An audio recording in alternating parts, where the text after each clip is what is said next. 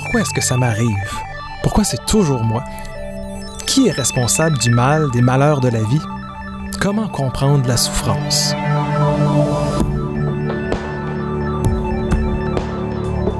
Quête de sens avec Sébastien Daune. Bienvenue dans l'émission Questions de sens. Au microphone, Sébastien Daune.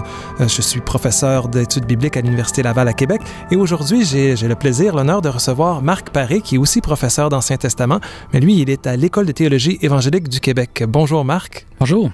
Alors, Marc, on va y aller vers une question personnelle. On va parler aujourd'hui Bon, vous avez entendu les questions d'introduction de souffrance euh, à partir du livre de Job, mais vous, la souffrance, comment est-ce que vous vous sentez? Comment vous réagissez devant la souffrance quand, ça vous affecte personnellement?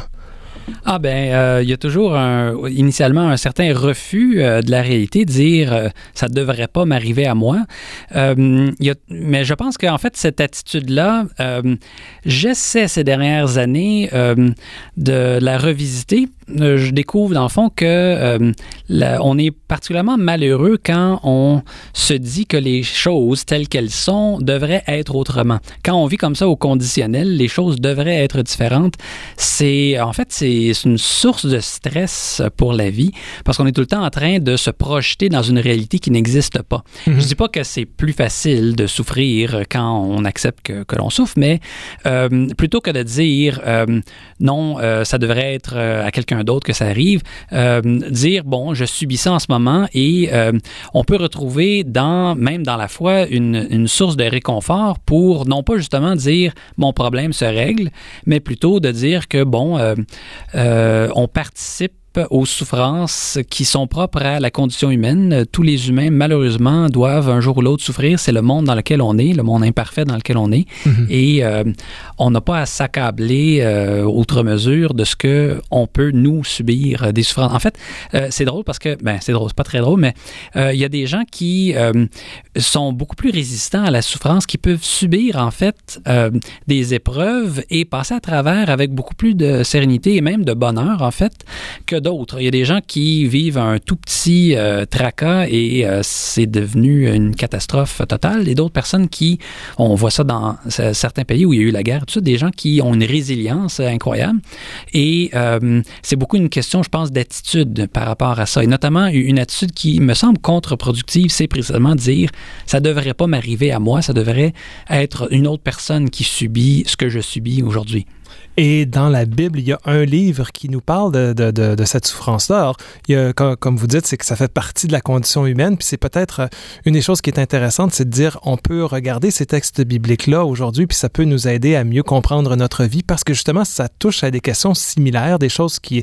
La condition humaine est la même euh, il y a 2000 ans comme aujourd'hui par rapport à la souffrance. Euh, on, se pose des questions, on aimerait savoir pourquoi, puis qu'est-ce qu'on fait avec ça.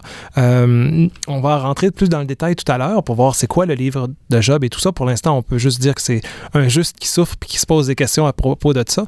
Euh, mais qu'est-ce qui vient vous chercher dans le livre de Job? Quel est votre rapport personnel à ce livre-là? Est-ce qu'il y a. Pourquoi lisez-vous le livre de Job? Bien, je trouve que c'est intéressant parce que c'est très questionnant. Euh, on va parler de la conclusion plus tard. Euh, on reste avec un point d'interrogation à la fin. Euh, et euh, bon, ça peut être perturbant jusqu'à un certain point parce que si on veut des réponses... on n'en trouvera pas là. non. mais la démarche... Ou, on va en trouver, mais ils vont être inadéquates. oui, incomplètes en tout cas, c'est ça. Mais et en même temps, je pense toujours à Job comme n'étant pas le dernier mot sur la question, mais plutôt comme étant une certaine déconstruction d'une mauvaise réponse. En tout cas, ça, c'est mon hypothèse de lecture personnelle et euh, je pense qu'il est plus important de se rendre là. C'est, je pense, ce que voulait de nous euh, l'auteur de Job, euh, plutôt que d'arriver à la bonne réponse. Alors, si au moins on arrive avec moins de mauvaises réponses, on a quand même progressé.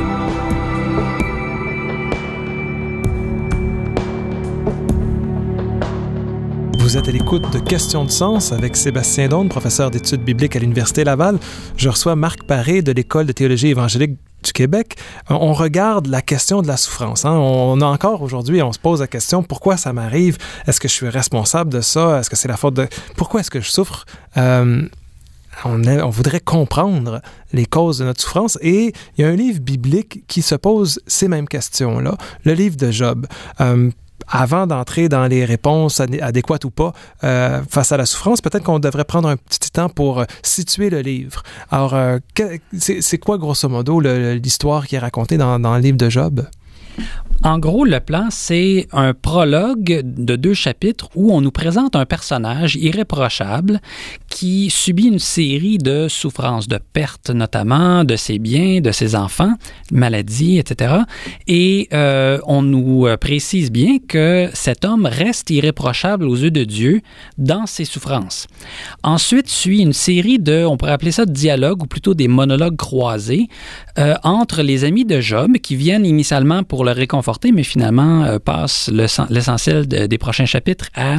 À l'accuser. Euh, oui, à lui dire finalement pourquoi est-ce qu'il est dans cette situation-là. Et essentiellement, ça revient à l'idée qu'il doit avoir fait quelque chose de mal, même s'il ne le sait pas, il devrait se repentir, se détourner de ça pour être restauré par Dieu. Et à la fin, donc, on a une intervention de Dieu qui entre autres choses, là, nous dit que l'explication des amis de Job n'est pas la bonne. Et nous, on le savait comme lecteur, parce qu'on a vu au début que Job, il était irréprochable. Ce n'est pas la raison pour laquelle euh, il, subit le malheur, son, péché, son mal, euh, sa faute. C'est plutôt en fait autre chose. Et euh, à la fin, on arrive avec la conclusion que Dieu lui suggère à Job qu'il n'est pas apte à répondre à la question. Mmh. Et ensuite, on a un épilogue qui, pour certains, donc, est un, un peu une contradiction avec le reste, mais moi, je le lis en fait comme étant, pour des raisons que j'expliquerai plus tard, mais comme étant une partie intégrale du livre où Job est restauré dans ses biens, il a de nouveaux enfants, etc. Et euh, finalement, on pourrait dire l'histoire euh, finit bien parce mhm. que Job ne souffre plus. Mais l'essentiel du livre, ce n'est pas ça. C'est plutôt euh, une tentative d'expliquer pourquoi est-ce qu'un juste, quelqu'un d'irréprochable, euh, peut souffrir. Et c'est évidemment une question que l'on pose encore aujourd'hui. On, se pose souvent la question, par exemple, évidemment, peut-être l'exemple ultime de ça, c'est un enfant qui souffre, un enfant qui a la, leucémie, par exemple. On se dit, ce, ce n'est pas normal ce genre de situation-là. Il ne devrait pas y avoir des situations comme ça. Il y a une injustice, un sens d'injustice qui survient. Et en fait, à l'époque, en Israël ancien, c'était particulièrement le cas parce que une théologie qui était, ou une conception du monde qui était très commune, c'était ce qu'on appelle la théologie de la rétribution. Ça, ça va être important d'en de, parler parce que c'est tout le livre de Job est en train d'entrer en discussion avec cette théologie-là. Donc, qu'est-ce que la théologie de la rétribution? Qu'est-ce qu'on veut dire par là? Bien, en, gros, euh, ça peut se résumer à l'idée que si on fait le bien, Dieu va nous récompenser. Si on fait le mal, Dieu va nous punir, en gros.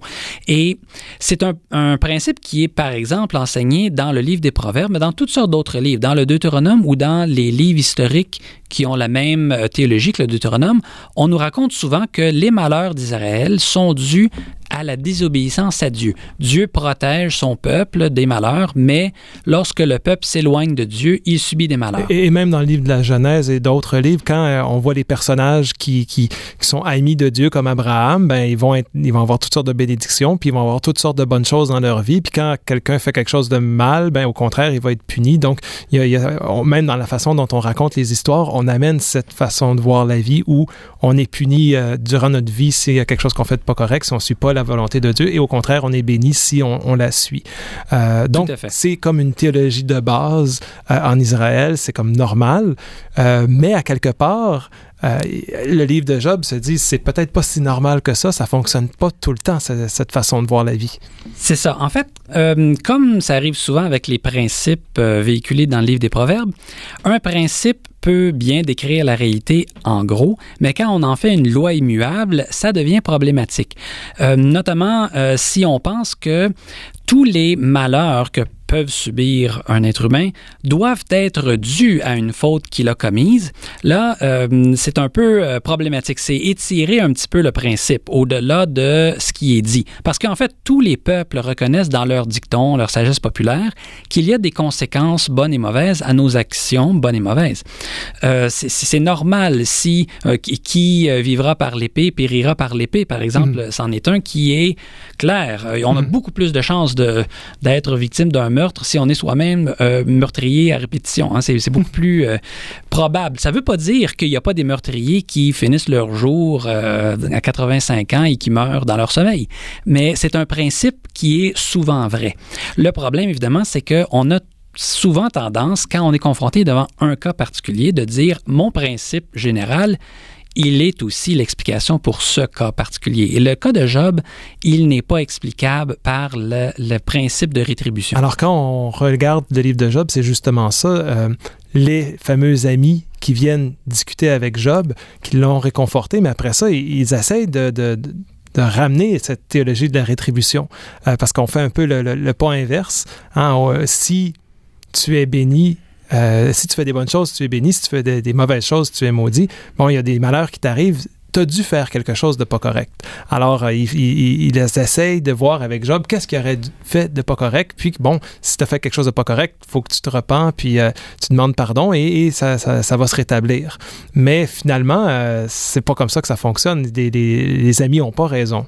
Tout à fait. Et en fait, ce qui est intéressant, c'est que Job lui-même, le personnage, ne met pas en question le principe. Seulement, mhm. il remet en question l'application du principe à son cas à lui. Il dit non, moi je suis innocent. J'accepte que Dieu puisse punir le méchant, c'est pas un problème.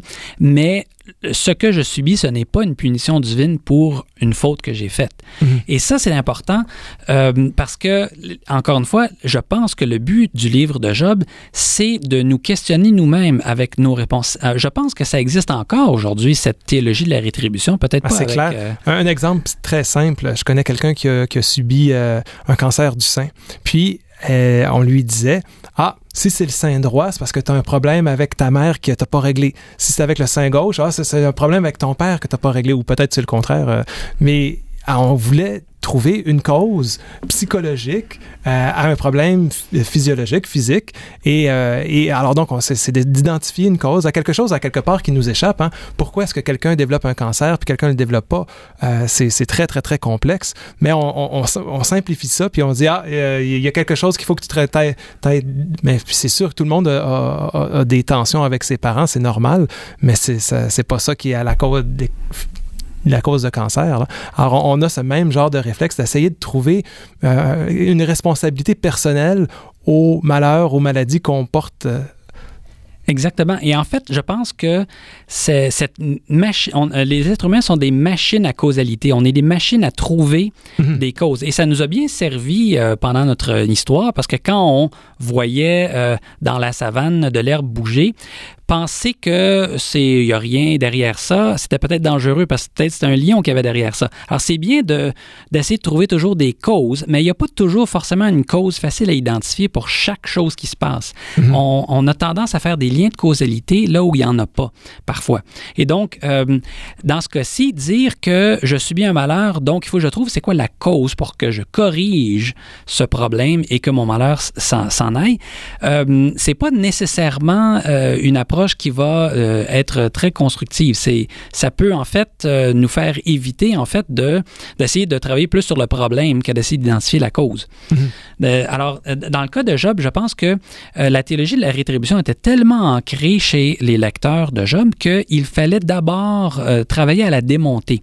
Et donc, comme je disais plutôt, le, malheureusement, le livre de Job ne nous donne peut-être pas une bonne réponse alternative très claire, mais il nous invite à revisiter notre conception en nous rendant bien compte que non, le cas de Job ne s'explique pas par l'explication souvent invoquée pour la souffrance. Et donc, finalement, euh, ça, ça, troublait en fait beaucoup les Israélites. Euh, et d'ailleurs, il faut dire que le livre de Job n'est pas unique au Proche-Orient ancien. Les autres peuples sémitiques et les Égyptiens ont euh, des équivalents, en fait. Il y, a, mhm. plusieurs poèmes similaires. Sur une espèce de juste souffrant qui, qui, dont sa souffrance est injuste. Exactement. Parce qu'encore une fois, pourquoi est-ce que ce cas du juste qui souffre pose problème? C'est parce que le principe général est accepté par tout le monde qu'il devrait y avoir un retour pour la méchanceté et pour la, bonté. On devrait subir de bonnes et mauvaises conséquences pour nos actions. Ça, on l'accepte tous, mais le problème est que si on en fait une loi immuable, euh, bien, on va avoir des contre-exemples comme Job. Moi, j'ai une question pour vous. Cette rétribution, comme chrétien, on l'a, gardée à quelque part, mais on l'a repoussée après la, après la mort. Il y a une rétribution euh, divine, un jugement. Euh, est-ce que ce jugement-là fonctionne ou pas? À la lumière du livre de Job?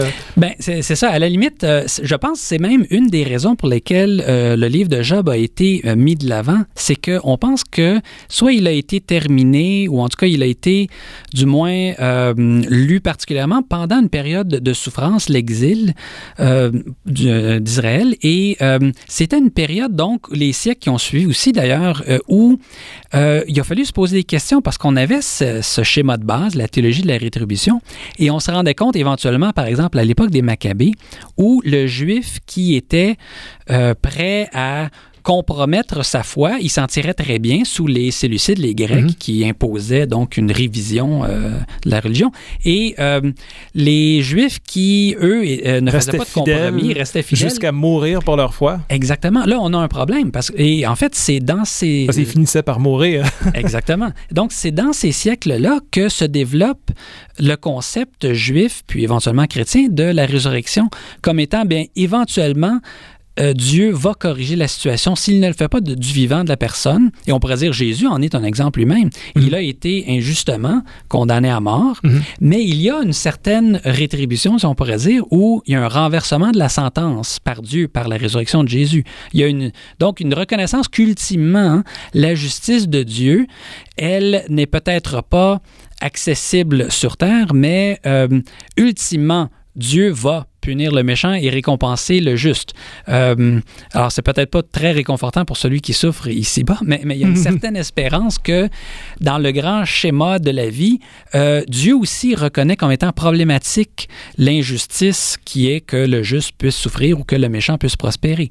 Euh, ce n'est, dans un sens, on pourrait reprocher à Dieu de ne pas avoir dealé avec Hitler, euh, dire comment ça se fait qu'il a eu une fin si, dans le fond, facile. Un suicide, c'est pas si terrible par rapport aux, souffrances qu'il a fait subir aux gens. Et euh, ce, schéma, donc, d'une ultime rétribution, c'est peut-être une explication euh, pour contourner le problème, justement, du juste qui souffre.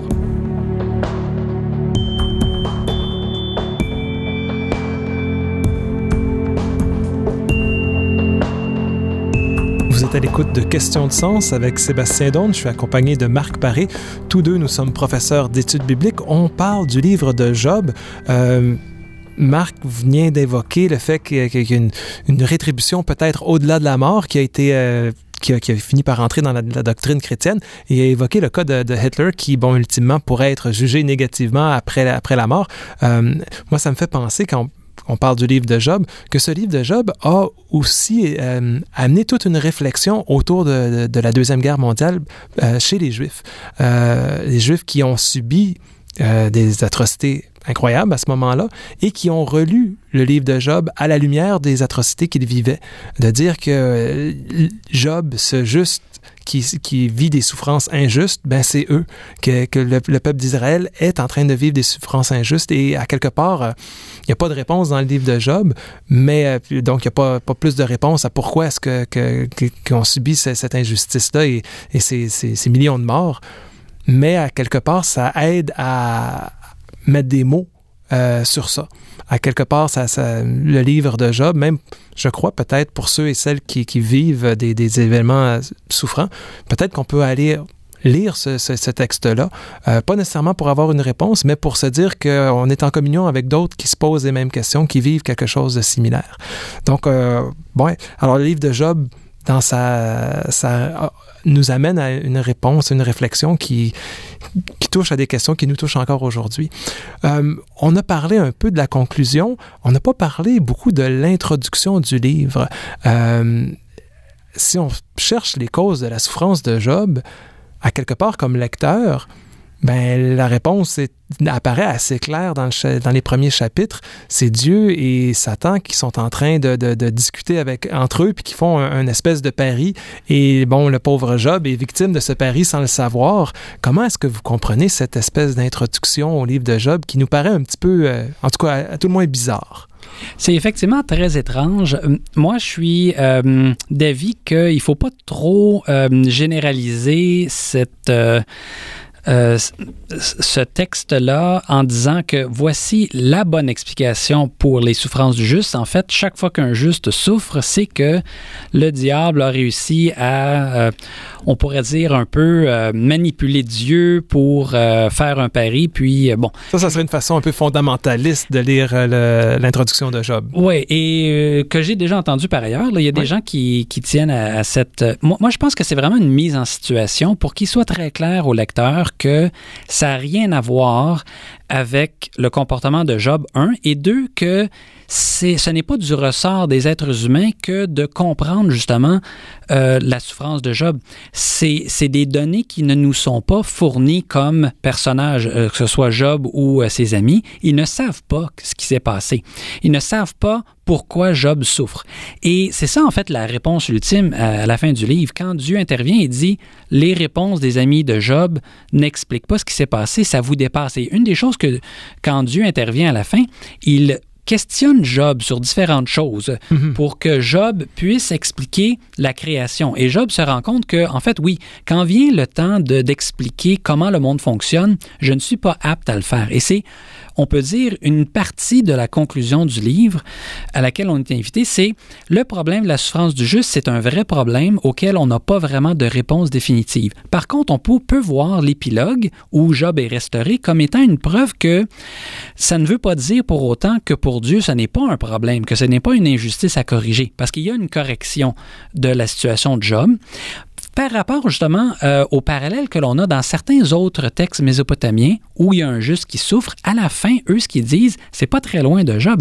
C'est les dieux peuvent, dans le fond, très bien faire subir des souffrances aux êtres humains sans qu'on sache trop pourquoi, et la moralité des dieux n'est pas la même que celle des humains. Donc, ce que les humains peuvent considérer mauvais, eux, ils peuvent le considérer bon et vice-versa. Je pense que l'épilogue nous invite à la prudence de ne pas aller tout à fait jusque-là, en disant que c'est pas que la moralité de Dieu est différente de la nôtre, c'est qu'il y a des choses qui se passent qu'on ne peut pas expliquer.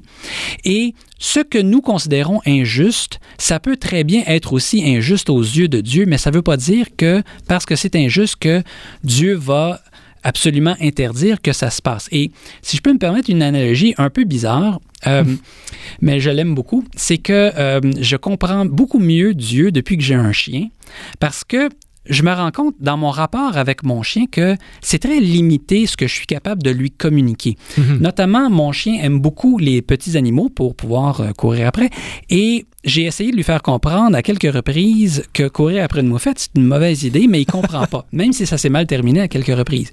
Ce qu'il comprend, c'est un coup de laisse avec un non. Ça, il comprend ça.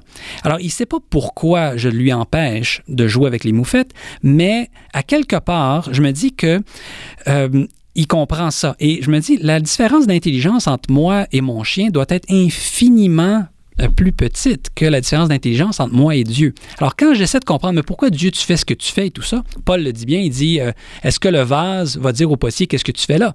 Mhm. Ça n'a aucun sens. On n'est pas vraiment apte à comprendre le monde dans toutes ses ramifications et je pense que c'est l'invitation à la fin de Job, mais ce n'est pas seulement une sorte d'agnosticisme en disant Ah bon, c'est insoluble, euh, contentons-nous de ne pas savoir, mais plutôt une invitation à la confiance envers Dieu. Parce que Dieu reconnaît le même problème que nous. C'est vrai que c'est un problème, la souffrance du juste, mais faisons confiance à Dieu qu'il sait ce qu'il fait et même si nous, on n'aura pas la bonne explication, euh, que peut-être en fait que Dieu sait quand même ce qu'il fait. Et, Job, comme je disais, euh, n'est pas le dernier mot.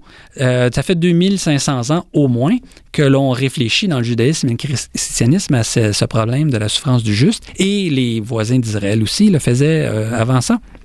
Et il y a d'autres explications euh, mhm. qui sont très intéressantes. notamment dans la foi chrétienne, dans les évangiles, il y a bon, la crucifixion de Jésus qui est quand même fondamentale pour essayer de réfléchir sur la souffrance. Et, et là, on a une posture complètement différente où, à quelque part, où est Dieu quand, quand Jésus est crucifié? Ben il est, sur la croix en train, en train de souffrir lui-même. Euh, donc, euh, à quelque part, chaque fois que quelqu'un souffre, euh, où est Dieu dans sa souffrance? Il n'est pas là pour enlever cette souffrance-là. Hein. Dieu n'a pas décidé de, de, sauver Jésus, de l'épargner, de dire de façon magique, pouf. Non, au contraire, il souffre, il, il était avec Jésus là-dedans, même si Jésus semblait pas nécessairement euh, être réconforté par cette présence de Dieu. Hein. Euh, en Marc et Matthieu, on a la fameuse phrase Mon Dieu, mon Dieu, pourquoi m'as-tu abandonné? Alors il ressent l'abandon de Dieu en plus de l'abandon des disciples et de bon, il se fait, il se fait crucifier, il est, il est, tout seul et bon, on peut pas imaginer une situation plus horrible que celle-là. Euh, et, tout à fait. Et pourtant, bon, ben, dans la tradition chrétienne, Dieu est, est là. Euh, sur la croix. Et bon, c'est pas la fin de l'histoire, sans, sans, révéler le punch. il finit par être ressuscité. Donc, il y a, il y a, quelque chose de dire qu'à quelque part, il avait raison et il y a quelque chose d'injuste et, et, Dieu va re, re, je sais pas, re, changer le tout, transformer. Et, celui qui était crucifié devient le ressuscité.